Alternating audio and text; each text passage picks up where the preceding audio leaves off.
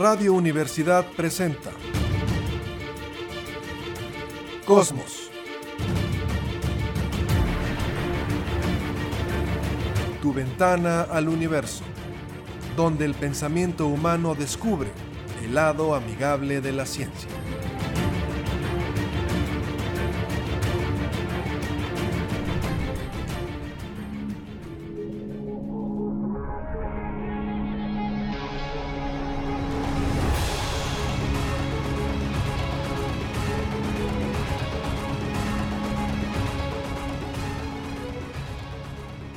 Tal? ¿Cómo está? Muy buenas tardes. Bienvenidos a Cosmos, tu ventana al universo, por supuesto, con muchísimo gusto en el 88.5 de frecuencia modulada en San Luis Potosí, Radio Universidad.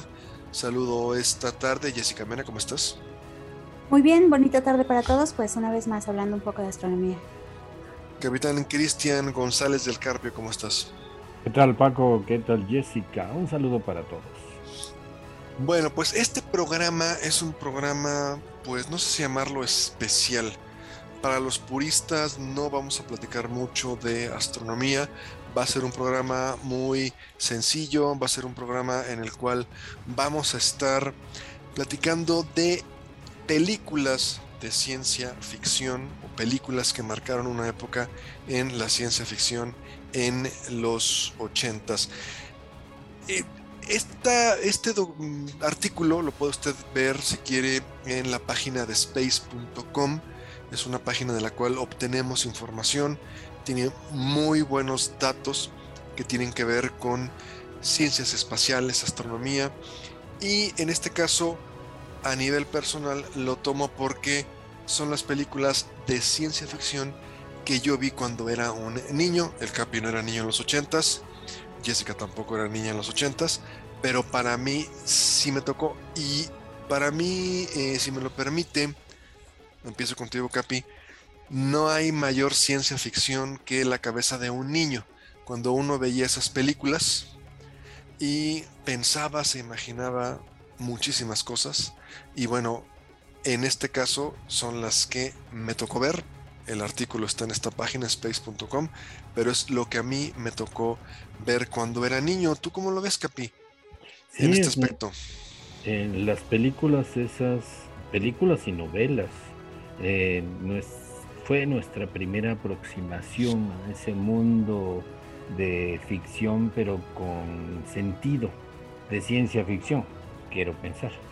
Entonces es nuestra primera aproximación al extremo que no nos olvidamos de las escenas, recordamos las frases. Eh, hay que tener mucho cuidado en las mentes de los niños porque uno agarra todo directamente. Si le emociona lo suficiente, ya estuvo. Eh, queda grabado, queda impreso en la mente de los niños. ¿Recuerdas, Capi, tu primer película de ciencia ficción que viste cuando eras un niño? 2001, mm, Odisea Espacial. 2001, por ejemplo, ¿no? Sí, Eh, sí. Era muy densa para que la vieras de niño, aún así. Sí, sí, yo sí me la aventé y claro, hay que tratar de entenderla, porque esos monos, al el final hay adultos que no lo entienden, pero pues uno comienza a ver los, eh, estas naves espaciales, para mí fue una revelación eso de que el salto en el tiempo donde nuestro antepasado, un Australopithecus, al fin agarra el hueso, eh, donde pues comienza con eso a cazar, a matar animales para comérselo, triunfa sobre la naturaleza que ya estaba su, su tribu a punto de morir, de, de inanición, y de pura casualidad, de pura inspiración, se da cuenta que con un fémur de un cuadrúpedo podía matar y podía comer. Y entonces en su felicidad avienta el hueso hacia el cielo y hay ese cambio de imagen tan bello, ese salto de un millón de años o de dos millones de años y el hueso este en el espacio se convierte en una nave.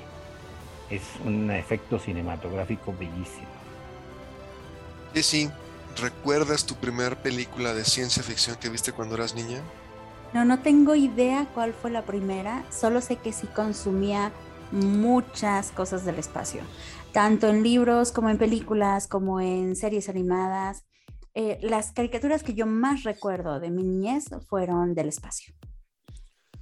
Sí, estás diciendo, estás diciendo películas, no películas, claro, no, no, películas. No, no, y de películas no, no tengo idea cuál fue la primera, pero sí sé que me gustaban mucho. Películas. Yo la primer película que vi en el cine fue que balconeada El Corcel Negro. ¿Te, te acuerdas tu capi de Black Stallion? Eh, me impresionó mucho. Después estaba yo enfermo en el cine, imagínense, pues medio calentura. Y bueno, la primera película de ciencia ficción, sí la recuerdo muy bien, se llamaba El Hoyo Negro de Black Hole. No sé si la recuerdas, Capi, eran dos, eh, no, no, no, dos robots, uno con cara como de menso, el otro como muy inteligente, y se trataba de que una nave que se acercaba a un agujero negro. Y recuerdo de niño que me generó cierta. Eh, pues impacto pensar que pudiera nuestro planeta nosotros ser tragados por un agujero negro. Entonces, un niño besa. Era una película, eh, si no me equivoco, de Disney. Entonces, no, no es que tuviera escenas eh, extremas o algo por el estilo, pero el concepto de que pudiera una nave espacial ser tragada por un agujero negro, a mí me, no sé por qué se me ocurrió extrapolarlo a un planeta. Y yo recuerdo, digo, no que no pudiera dormir, pero sí que a veces pensaba qué ocurriría, imagínate un niño de 4 o 5 años, qué ocurriría si fuéramos tragados, engullidos por un agujero negro. Entonces, pues es lo que yo comentaba, ¿no? ¿Qué nos hacían sentir estas películas que veíamos cuando éramos niños? Entonces... El planeta de los simios, es ahora otra que me acuerdo. Fíjate que el planeta, esa es uno de los finales más, eh, pues podríamos decir, que no, lo veías venir o inesperados en la historia del cine. Basado todo en la tremenda situación de la Guerra Fría de ese tiempo, que se veía eh, vecina esta, esta hecatombe, esta guerra nuclear que iba a acabar con todas las civilizaciones. Que, esperemos que no se la sigamos viendo actualmente, ¿no? Con todo lo que está pasando en, Ucrania. Pero bueno, para em, empezar, si, si quieren, por supuesto, esta es una categoría de un artículo que vemos en esta página, space.com. Pone 10 películas que marcaron época de ciencia ficción en los 80s. Algunas no estarán, algunas no estaremos de acuerdo. Nos vamos a ir rápidamente porque seguramente nos va todo el programa. En el, número 10, esta película de eh, Disney, Tron 1982, en la cual es un programador que es Jeff Bridges el cual se mete a una computadora, él está programando una computadora y la computadora lo jala, entra dentro del ordenador y bueno, le pasan cualquier cantidad de, cosas. En esta película a mí me causó también un impacto porque se utilizaban eh, gráficos por computadora. Y no sé si recuerden que van una especie como de motocicletas muy rápidamente dejando una estela tras de sí. Y si uno en esa estela que van dejando tras de sí una moto podía chocar con otra, ¿no? Es una película de Disney, la vi cuando era niño. Y recuerdo que era como si dejaran algo sólido. Exactamente en esa estela y recuerdo que todavía un año, dos años después de haberla visto soñaba con Tron que la computadora me jalaba, me metía dentro del ordenador y era preso, ¿no? De la, de la computadora. ¿Tú sí la viste, Jessie? Yo sí la vi, esa y las subsecuentes de Tron, porque visualmente son muy padres, son muy agradables. Te llevan a un mundo eh, completamente novedoso, futurista. Realmente visual en la fotografía están muy, muy bien hechas. ¿Tú no te tocó capi esta película, Tron? No, no, no, andaba en otras cosas en ese tiempo. Bueno. Eh, otra, en el número 9 ponen Flash Gordon con, por supuesto, Sam Jones, Max von Sydow, este actor sueco, diciembre de 1980. Es, yo creo que tomando el éxito de Star Wars, quisieron llevar estas series animadas de los 50 que salían en el cine a la pantalla grande no funcionó mucho, no funcionó mucho. Eh, la actuación de Max von Sydow me parece extraordinaria. Es un jugador de fútbol americano que de repente va en un avión, Capi, y hay una especie de tormenta y el avión se lo llevan y aparece en, otro planeta. Eh, me parece una película de culto y lo que más llama la atención, si a usted le gusta el rock, es la banda sonora de Queen. Si no ha visto la película, en este momento puede si le gusta el rock, por supuesto, a la mejor al Capi no tanto, entrar a su servicio de música, Spotify, Apple Music, el que usted quiera, y buscar Flash Gordon, la banda sonora de Queen. Es espectacular si le gusta el rock. Y era pasar Capi de Star Wars, que era una banda sonora totalmente clásica, música clásica, a utilizar el rock. ¿Viste esta película, Capi? ¿No te tocó? ¿No la viste? Pero viste las series de los 50, 60. ¿Las de caricaturas? De Flash Gordon que tiene su tigre. ¿No te tocó? A mí, no, no, no, yo pues no soy de los 50, ¿cómo crees? No, no, pero yo las vi, yo nací en los 80 y ya las vi. No, pues yo no las vi. No tocó Flash Gordon, bueno, ahí tienes otra que ver. Tú viste las caricaturas, pero si hablas de un tigre, ¿era Flash Gordon o te estás confundiendo ah, no con es cierto, sí, Los Amos del Universo? Con no, Flash Gordon ya, ya. Los Amos del Universo. Bueno. Ah, los Amos del Universo, sí. pero sí, también la vi, claro que la vi. ¿La película sí la viste Flash Gordon? Sí, también. Es una película de culto y yo la vi muchas veces, permítanme hablar en primera persona, porque en uno de estos viajes que hizo mi papá regresó con una videocasetera beta y una de esas películas era Flash Gordon. Entonces no había cable, no había internet, no había nada y pues era estar viendo las mismas películas 20 mil veces. Esta película sí la vi mucho, pero en el número 9. Esta sí en el número 8 sí la tuviste que haber visto, Capi, seguramente. Si no, pues nos damos un tiro. En el número 8 ponen a Robocop. Si la viste, por favor, dime que si la viste. Sí, sí, era la serie de, películas sobre pistolas, ah, detectives y policías. Eh, recordemos, estaba, sale en la época de eh, Clint Eastwood, pero no de pistolero del oeste, sino como un agente, eh, Harry el Sucio, que era un agente que daba la casualidad que todos los asesinatos y todos los robos en bancos ocurrían cuando él andaba por ahí y pues con su estilo del oeste terminaba matando a los ladrones y a los asesinos con su Magnum, una pistola de un calibre bastante grueso. 44. Magnum 44. De hecho, una de sus películas se llama Magnum 44.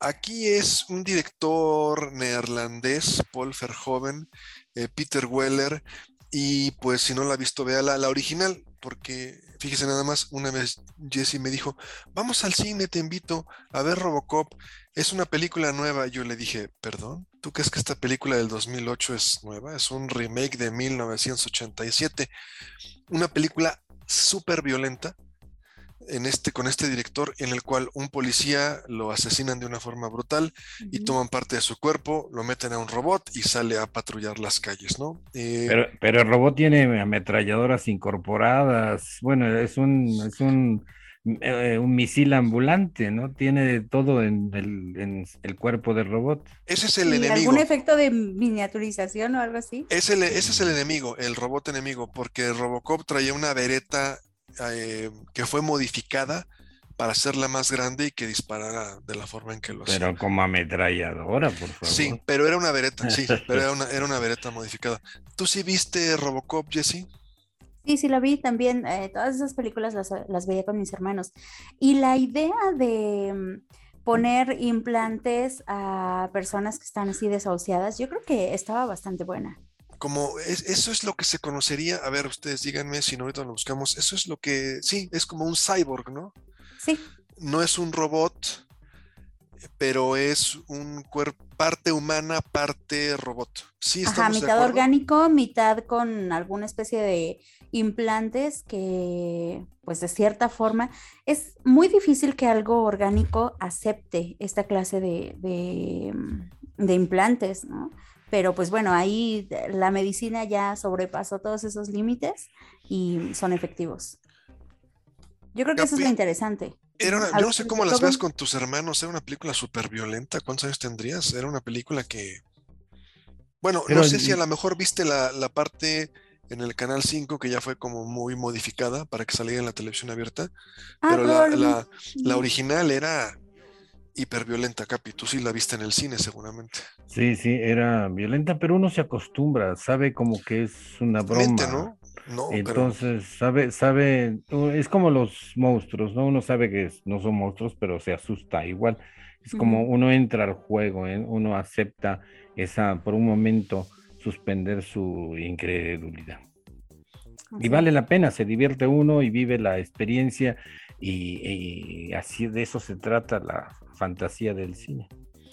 Bueno, otra que a mí me gusta mucho, no es el estilo de Jesse ni del Capi, eh, es una película palomera, o diríamos aquí en México muy jalada, eh, Depredador. A mí esta película con Arnold Schwarzenegger y Carl Weathers mm, me gusta, es, una, es, es, fue exitosa en su tiempo, hoy se puede considerar un poco más película de culto, pero es simplemente un grupo de soldados que están en Centroamérica y los ataca un ser extraterrestre que precisamente es eso, un depredador. Me gusta mucho esta película porque lo que me gusta es usar el ejemplo.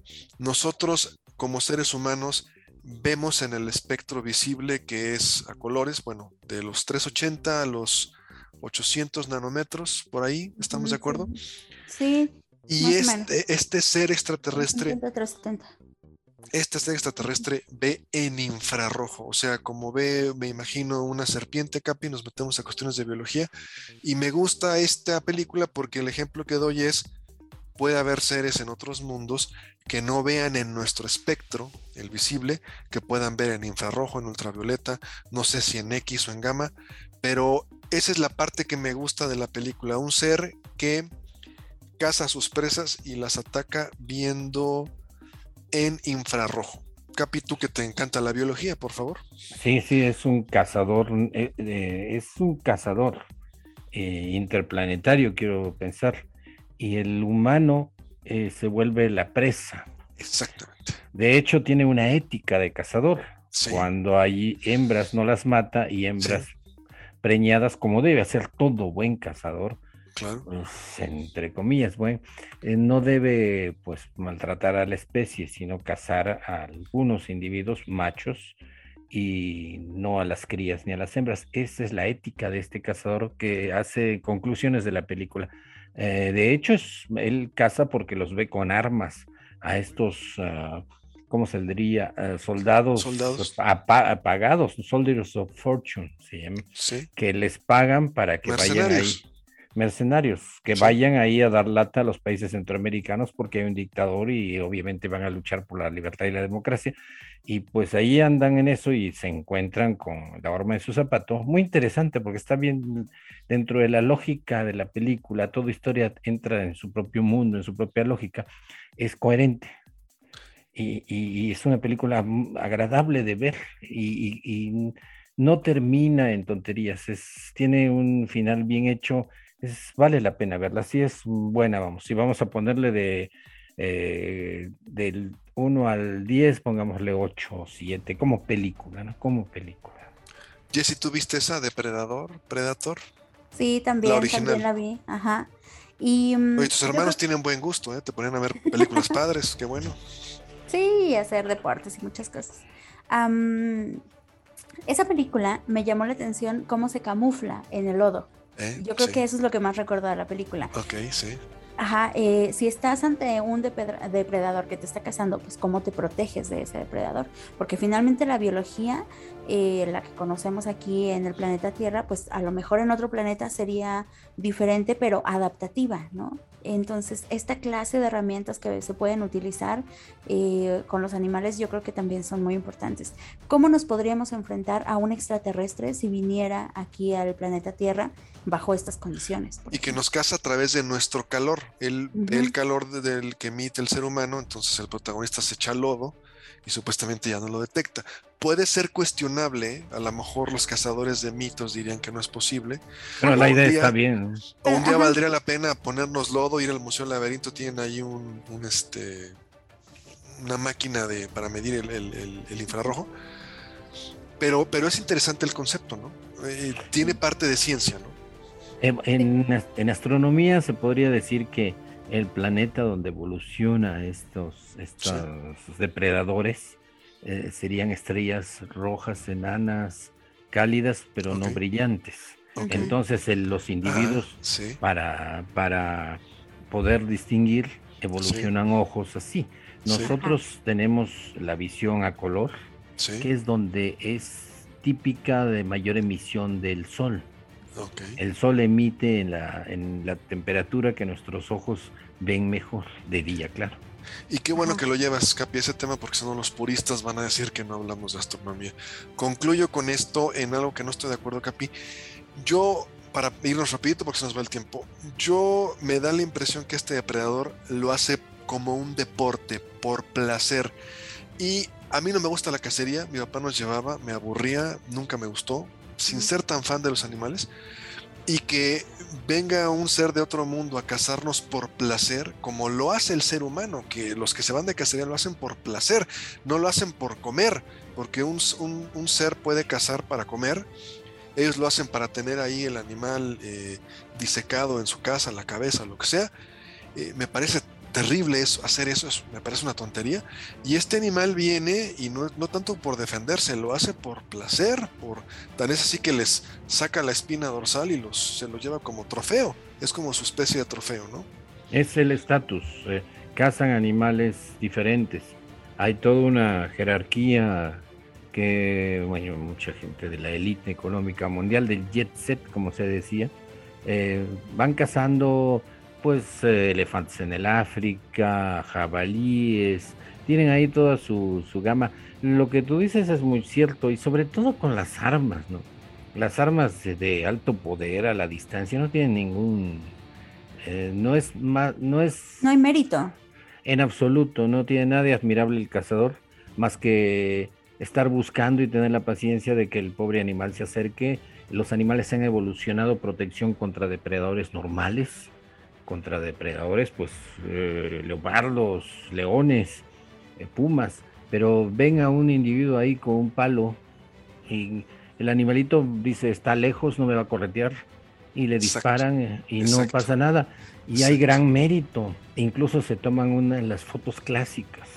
Hay fotos clásicas donde ponen al animal ahí sangrante con la lengua afuera. Ni me hagas acordar porque me da mucho coraje y, ah, de esa ridiculez y el rifle cruzado como si hubiera metido un gol en un partido de, campeonato. y que no tiene ningún y que no tiene ningún chiste, ¿no? Es como irse de pesca en una cubeta de agua.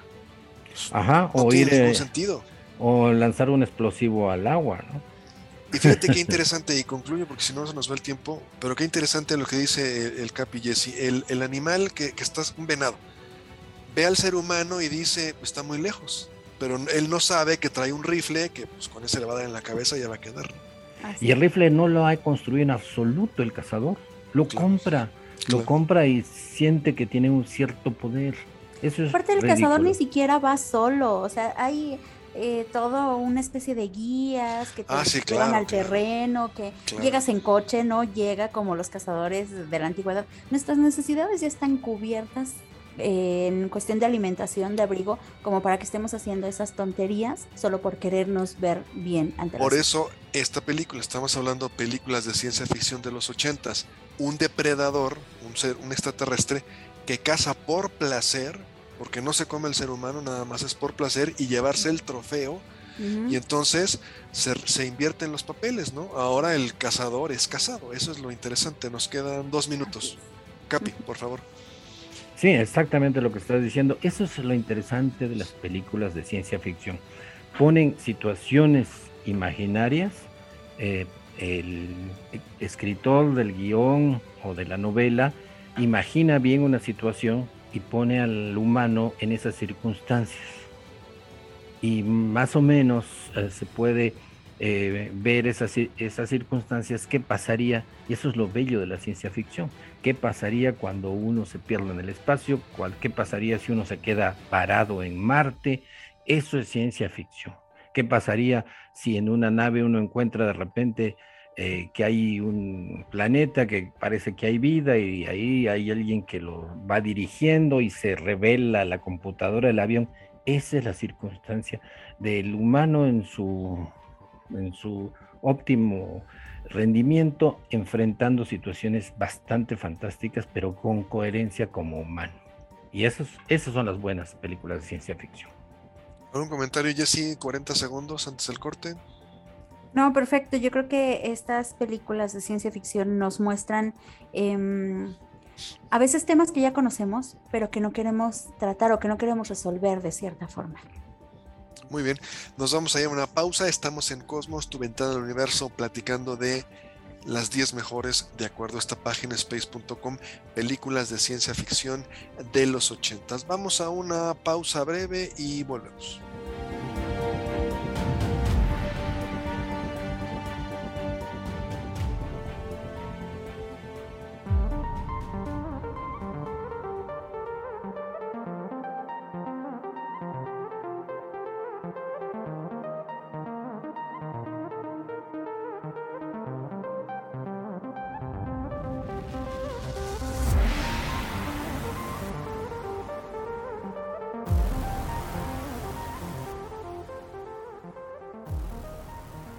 Regresamos, estamos en Cosmos, tu ventana al universo. Bueno, pues estamos en este programa platicando de películas de ciencia ficción de los ochentas. ¿Por qué de los ochentas? Bueno, pues porque son las que un servidor vio cuando era un niño y bueno, pues todas las cosas que ocurren con la imaginación de un niño. Le recuerdo que esta lista la da a conocer esta página de pues información, artículos de astronomía, espacio, llamada space.com. Nos vamos con la número 6 rápidamente porque se nos va el tiempo. Blade Runner, 25 de junio de 1982, Harrison Ford y por supuesto el director Ridley Scott. Yo me acuerdo que esa película la quería ver de niño, mi papá me dijo que no, porque pues no era una película para niños y para mí era muy lógico el razonamiento han Solo en otra película. Pues yo quiero ver a Han Solo, ¿no? Pensando que iba a ser algo parecido y pues no. Capi no es una película para niños. Recuérdanos un poquito la trama, por favor, Blade Runner. Eh, sí, eh, se supone que eh, está la inteligencia artificial en todo lo que se puede imaginar. Los robots prácticamente son humanos y tienen la duda esa de que pues no quieren morir como ningún ser humano. Pero precisamente para que no compitan con ellos, se les ha puesto esta, este programa o esta cosa que mueran relativamente jóvenes en términos humanos, aunque podrían vivir pues indefinidamente como máquinas, pero que no. Y obviamente ellos cuestionan esto. Como un humano cuestiona muchas cosas del mundo, de la biología, del universo, ellos cuestionan esto y la escena final, pues es maravillosa, la escena del robot, porque se trata, ya voy a contar la película, eh, se trata de que este... Porque yo no la he visto, todavía no nacía. Eh, ándale. ¿No has visto Blade Runner, la primera? No, juro que no. la tengo que ver. Va a ser sin spoilers para que la veas. bueno, eh, Han Solo, Harrison Ford, es un detective con todo eso de, de, lo que es un detective, que no cree en nada, que es muy hábil, que no no tiene ni compasión ni de principio, simplemente él va tras ellos para cazarlos. Rick Deckard. exacto, el nombre del detective. El personaje. Y entonces va a este detective, muy a lo de esos detectives de Chicago, de Nueva York, va, a buscar a cada uno y cada uno ya tenía una historia de vida. Esto es lo interesante, cada robot ya tenía su propia historia y quería pues, no desaparecer, quería trascender como ser humano que era. Y las últimas frases del robot principal, del jefe de todos, son maravillosas, ¿no? aunque son difíciles de entender, pero son increíbles. Y tiene una paloma en la mano, el momento de... Esa, esa escena es increíble. ¿eh? Sí, es un futuro distópico y también, por supuesto, tenemos que reconocer que en los ochentas había muy buena música y también la banda sonora, Capi, ¿la recuerdas? Es fantástica. ¿Es eh, de música de quién? ¿De quién? Acuérdense. ¿De Evangelis? Exactamente, Evangelis. Le mandamos un saludo al ingeniero Guillermo Alvarado que lo ama, Evangelis. No la has visto, Jesse, pero bueno, tienes que verla. Sí, este fin de semana me daré la tarea. Muy interesante. y hay una especie como de. Actualmente se utiliza una especie de test. Es como si fuera el test de Turing para ver si es una máquina o no. Y este detective tiene que ser muy hábil para hacer ciertas preguntas y ver si es un robot o si es un ser humano, ¿no? Entonces. Y, hay, hubo una segunda parte, ¿no? Que salió hace unos pocos años. Pero no tiene nada que ver. Yo el medio la vi, no, nada no, que ver. no, no, no, no, no, no. Las cosas se hacían bien antes. Bueno, Exacto. Profundas, nos van a profundas. estar escuchando, ¿no? Aunque sale en esa película Harrison Ford, pero ni siquiera él actúa bien ahí. No es el, no es la trama como antes. Claro. Eh, esta yo no la vi, pero a ver si alguien la vio, la pone en el número 5, La Cosa de Think, con Kurt Russell. ¿Alguien la vio esta? Este, un grupo No, de tampoco. investigadores que están en la Antártica y que se encuentran ahí una especie de cuestiones raras. Esa sí no la he visto, no podría dar mi impresión, pero también la quiero ver. Capi, ¿no la has visto? No, no, no. La cosa. Bueno, nos brincamos a la que sigue. En la número 4, Aliens. Hay que recordar que la primera del 79 fue Alien, nada más. Y luego Aliens, en lugar de ponerle Alien 2, simplemente lo pluralizaron. Aliens, esta fue en julio del 86 con por supuesto Sigourney Weaver, Michael Bain. Y eh, pues tu impresión, Capi, me imagino que viste la 1 y la 2 nada más de Alien o cuáles has visto. Sí, como biólogo, pues, la trama es directamente toda, toda Alien, todos los, los monstruos, por llamarles así, los aliens, existen en la Tierra, pero son insectos. E- esta- este fenómeno de que hay un bicho que pone supuestamente un huevo, ¿no? Dentro de, dentro de otro organismo y después se incuba Es- adentro Pura biología. pura biología, es una avispa. Ah, Es una avispa negrita Ok, que anda agarrando, de hecho aquí hay en San Luis, cuando vea una avispa negrita así que tiene, pues como todas las avispas, una cinturita muy, muy, ah, la- alargadita y el abdomen así abultadito, esa, mm, el aguijón es una cosa y su ovopositor es otra. Ahora sí que tiene dos aguijones. El ovopositor entra, eh, primero el, aguijón agarra una oruga, una oruga de, de, de esas que andan en las hojitas, esos gusanitos que van a ser mariposas. La oruga le, inyecta un. La, la pica, ¿no? Le inyecta con el aguijón un veneno. Pero este veneno no es para matarla, sino para dejarla eh, paralizada. Después le inyecta con otro aguijón que se llama ovipositor un huevito. El huevito se desarrolla y ya tiene la comida ahí. Y se come a la oruga y a veces son varios huevitos y ya salen. Eh, adentro ocurre el gusanito, toda la metamorfosis. Y cuando de repente la oruga está ahí paralizada, se la comen por dentro, qué terrible. Y de repente, así como en el alien, idéntico, así idéntico, salen los, la avispita ot- que va, la otra avispita, igual que la, que la que mató a la oruga, que es la que paralizó a la oruga. Eso es neta biología. Después hay un, el ácido ese que penetra todo, es un caracol que eh, ataca las conchas y las perfora y por ahí mete, las disuelve. Y por eso hay conchas que tienen hoyitos en el mar. Ahí cuando las vayan a la playa van a ver que hay caracolitos que tienen un hoyito. Y son atacados por otro caracol que le echa como un líquido, como un ácido, disuelve y por ahí se lo chupa. Como si uno es- estuviera sorbiendo un coco, ¿no? Hay unas especies de tarántulas que hacen lo mismo. Unas de las que yo cuidaba en el museo, eso hacían.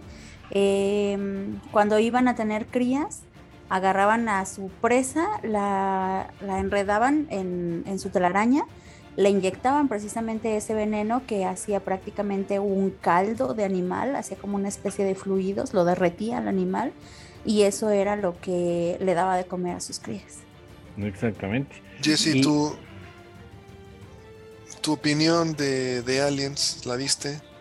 De Alien sí también fue impresionante. Yo creo que fue una película muy padre, muy bien hecha. Em, es una película entre ciencia ficción y terror porque realmente te pone en el lugar, te pone en las circunstancias en las que te encontrarías estando en un lugar distante con tu nave invadida por estos bichos. Yo creo que está muy, muy bien trabajada. Me gustó mucho. La escena final donde ella está eh, en eh, escapa de- en, el- en esta nave de salvamento y se encuentra que el alien se ha metido ahí. pero ella está cambiándose, está casi desnuda y en toda esa vulnerabilidad, mientras el monstruo está ahí y pues lo termina eh, eyectando de la nave. Bueno, Alien, el octavo pasajero.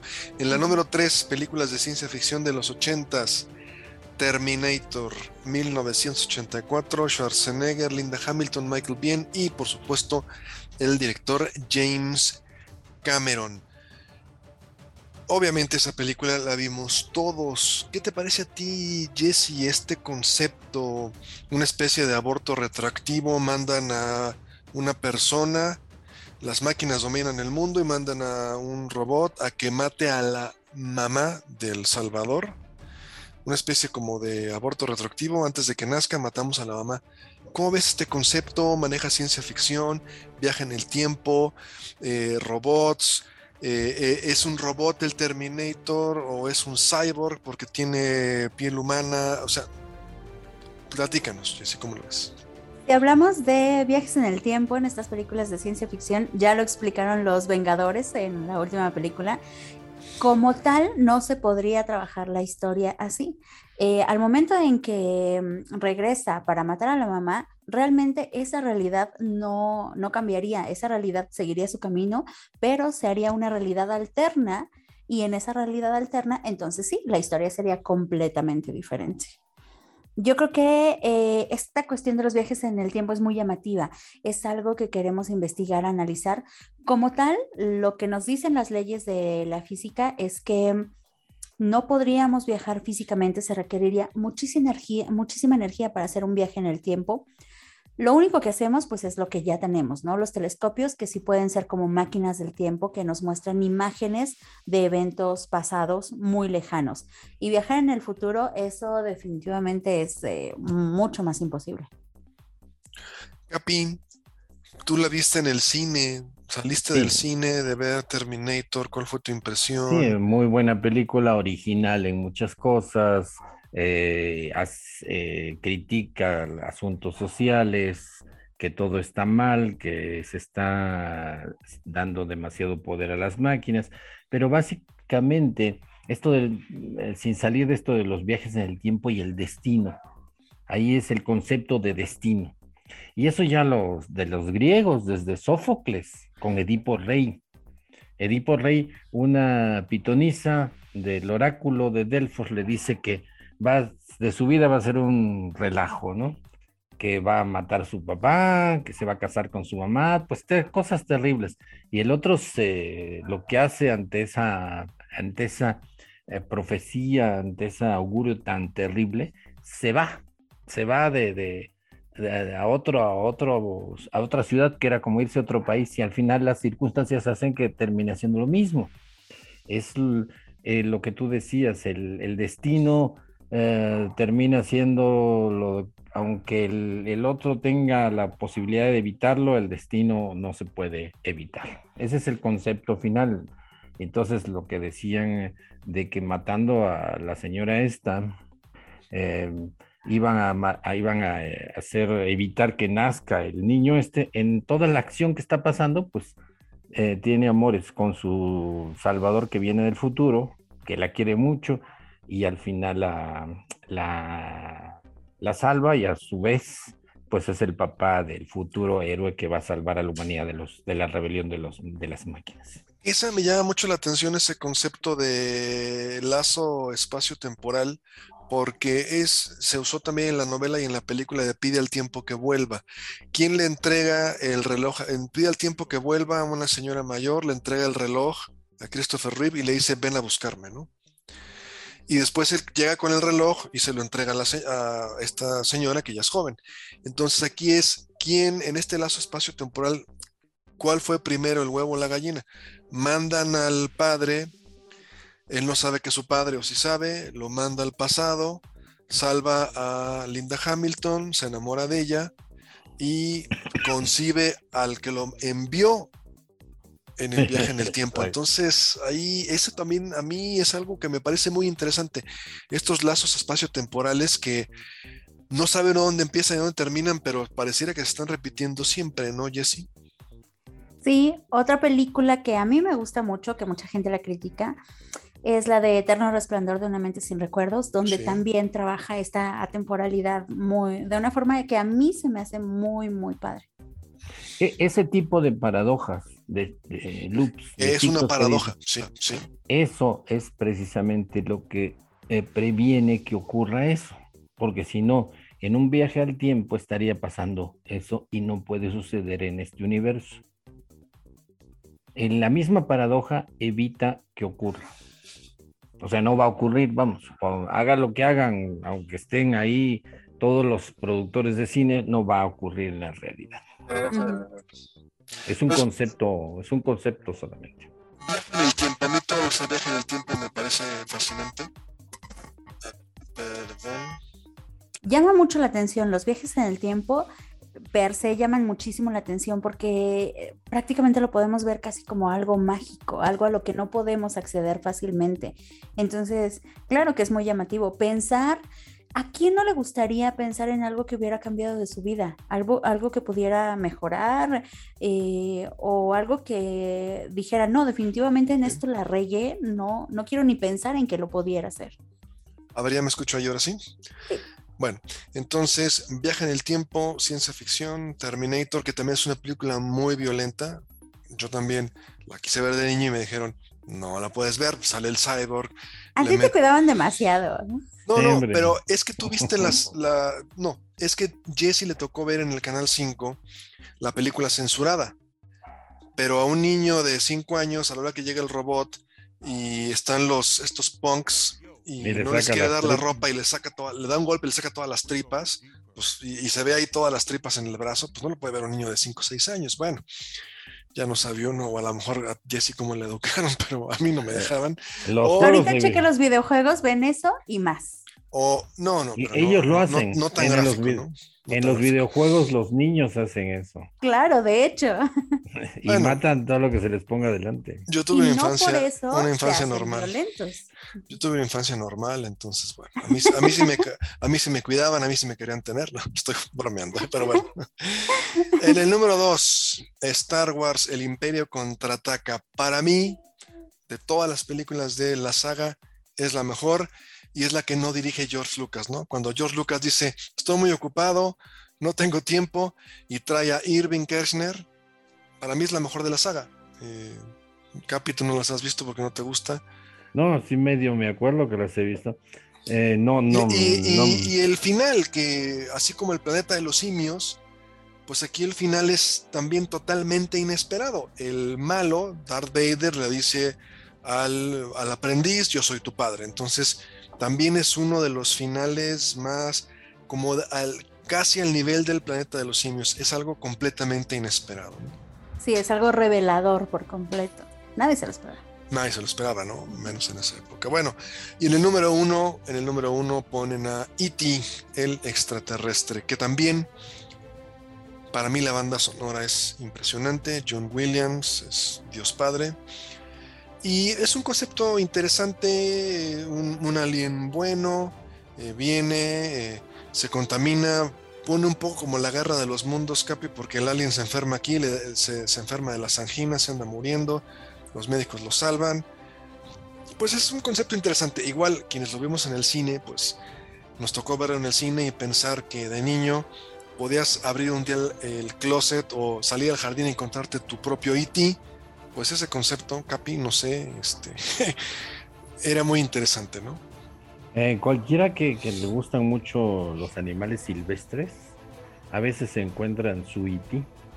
Están en, las páginas estas, en muchos videos de YouTube, eh, familias se encuentran un nido de, de gansos canadienses, un halcón por ahí herido, eh, un venadito y les cambia la vida, porque eh, el observar un animal tal cual es y el meterse a internet y averiguar todo lo que es un animalito, pues es su iti y realmente uno aprende de la naturaleza de donde viene uno mismo. Entonces es muy interesante esto. Y tipo simplemente es el concepto general. Eh, una familia urbana y el... Con problemas, se están divorciando los padres.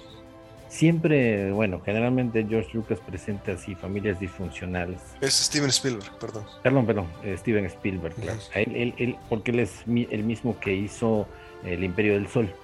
Sí. Entonces igual ahí el niño está huérfano en toda la película durante la guerra. Es muy interesante ver cómo a veces los niños son más inteligentes, más sensibles, están menos contaminados por todas estas costumbres sociales que tenemos. Jesse, también, también viste esta película con tus hermanos. ¿Qué impresión te dio? ¿La viste cuando eras niña, no tan niña? Sí, también de niña, y yo creo que aquí eh, rescatar eso, que la importancia de hacer lo correcto, ¿no? En la ley del tratado ultraterrestre se supone que si en algún momento eh, llega un ser extraterrestre al planeta, se le tiene que dar un trato diplomático, se le tiene que tratar con el mayor respeto posible, pero aquí es en donde decimos qué tanto se va a hacer así? ¿Qué tanto la especie humana va a tener la inteligencia como para tratar a este ser, si es que viene un ser extraterrestre inteligente? tratarlo de esta forma, aprender de él, de lo que nos pueda decir, en lugar de meterlo a un laboratorio, cortarlo en pedacitos y entonces ya ver de qué estaba hecho, ¿no? Para mí, y vamos concluyendo, E.T., así como esta película del agujero negro, creo en mí la conciencia de que algún día nos podía comer un agujero negro, para mí creo la conciencia de pensar en seres de otros mundos, de pensar a los 5 o 6 años de que puede existir vida en otros planetas, vida inteligente que puedan visitarnos. Entonces, porque a mí no me tocó ver en el cine, obviamente, encuentros cercanos del tercer tipo. la primera película, digamos, que trata este tema de extraterrestres que vi de niño fue E.T. Y pues sí, genera en mí eso, esa, esa impresión, hacer conciencia de que puede haber seres de otros mundos. Capi, ¿tú con cuál te quedarías? Se nos está acabando ya el tiempo, vamos concluyendo. ¿Cuál recomendarías tú a un chavo eh, que tiene a lo mejor 18 o 20 años? Muy probablemente todas estas películas que hemos platicado no las ha visto.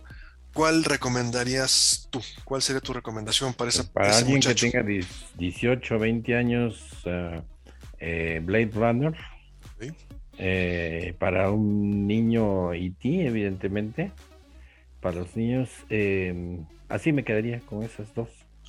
E y lo demás, y lo demás, pues Terminator, eso ya son exageraciones.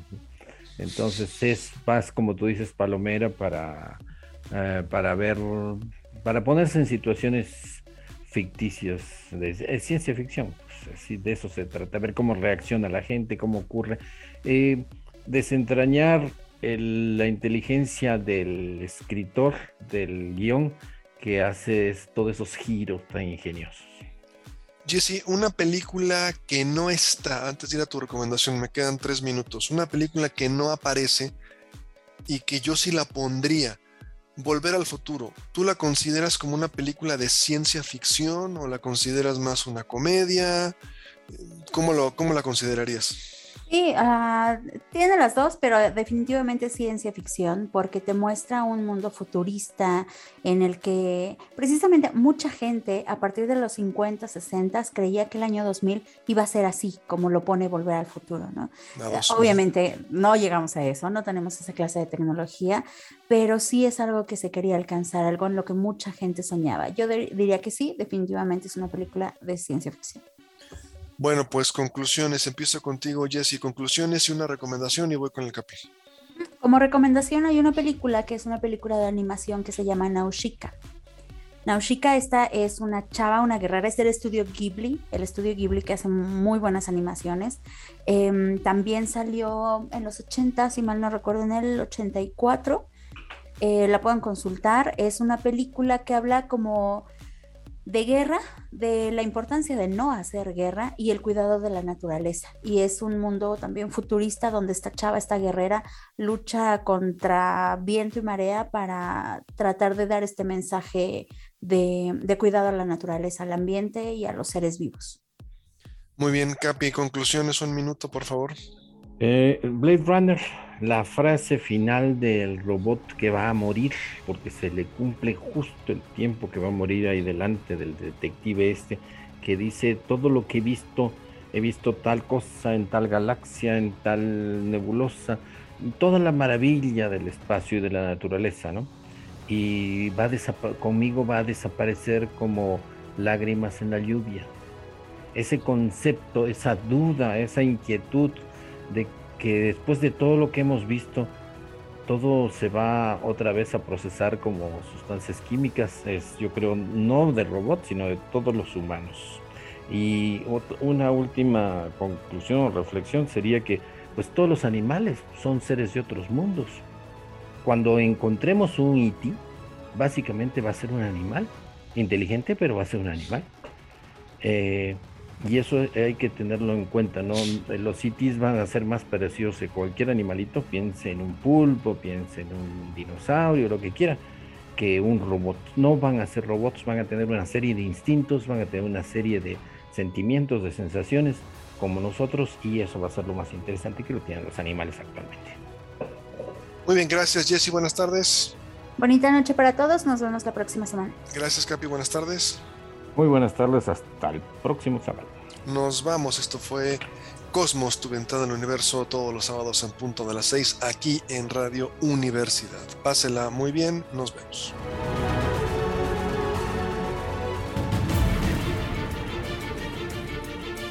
Radio Universidad presentó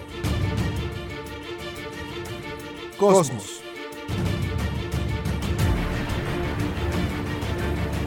Tu ventana al universo, donde el intelecto humano descubre el lado amigable de la ciencia.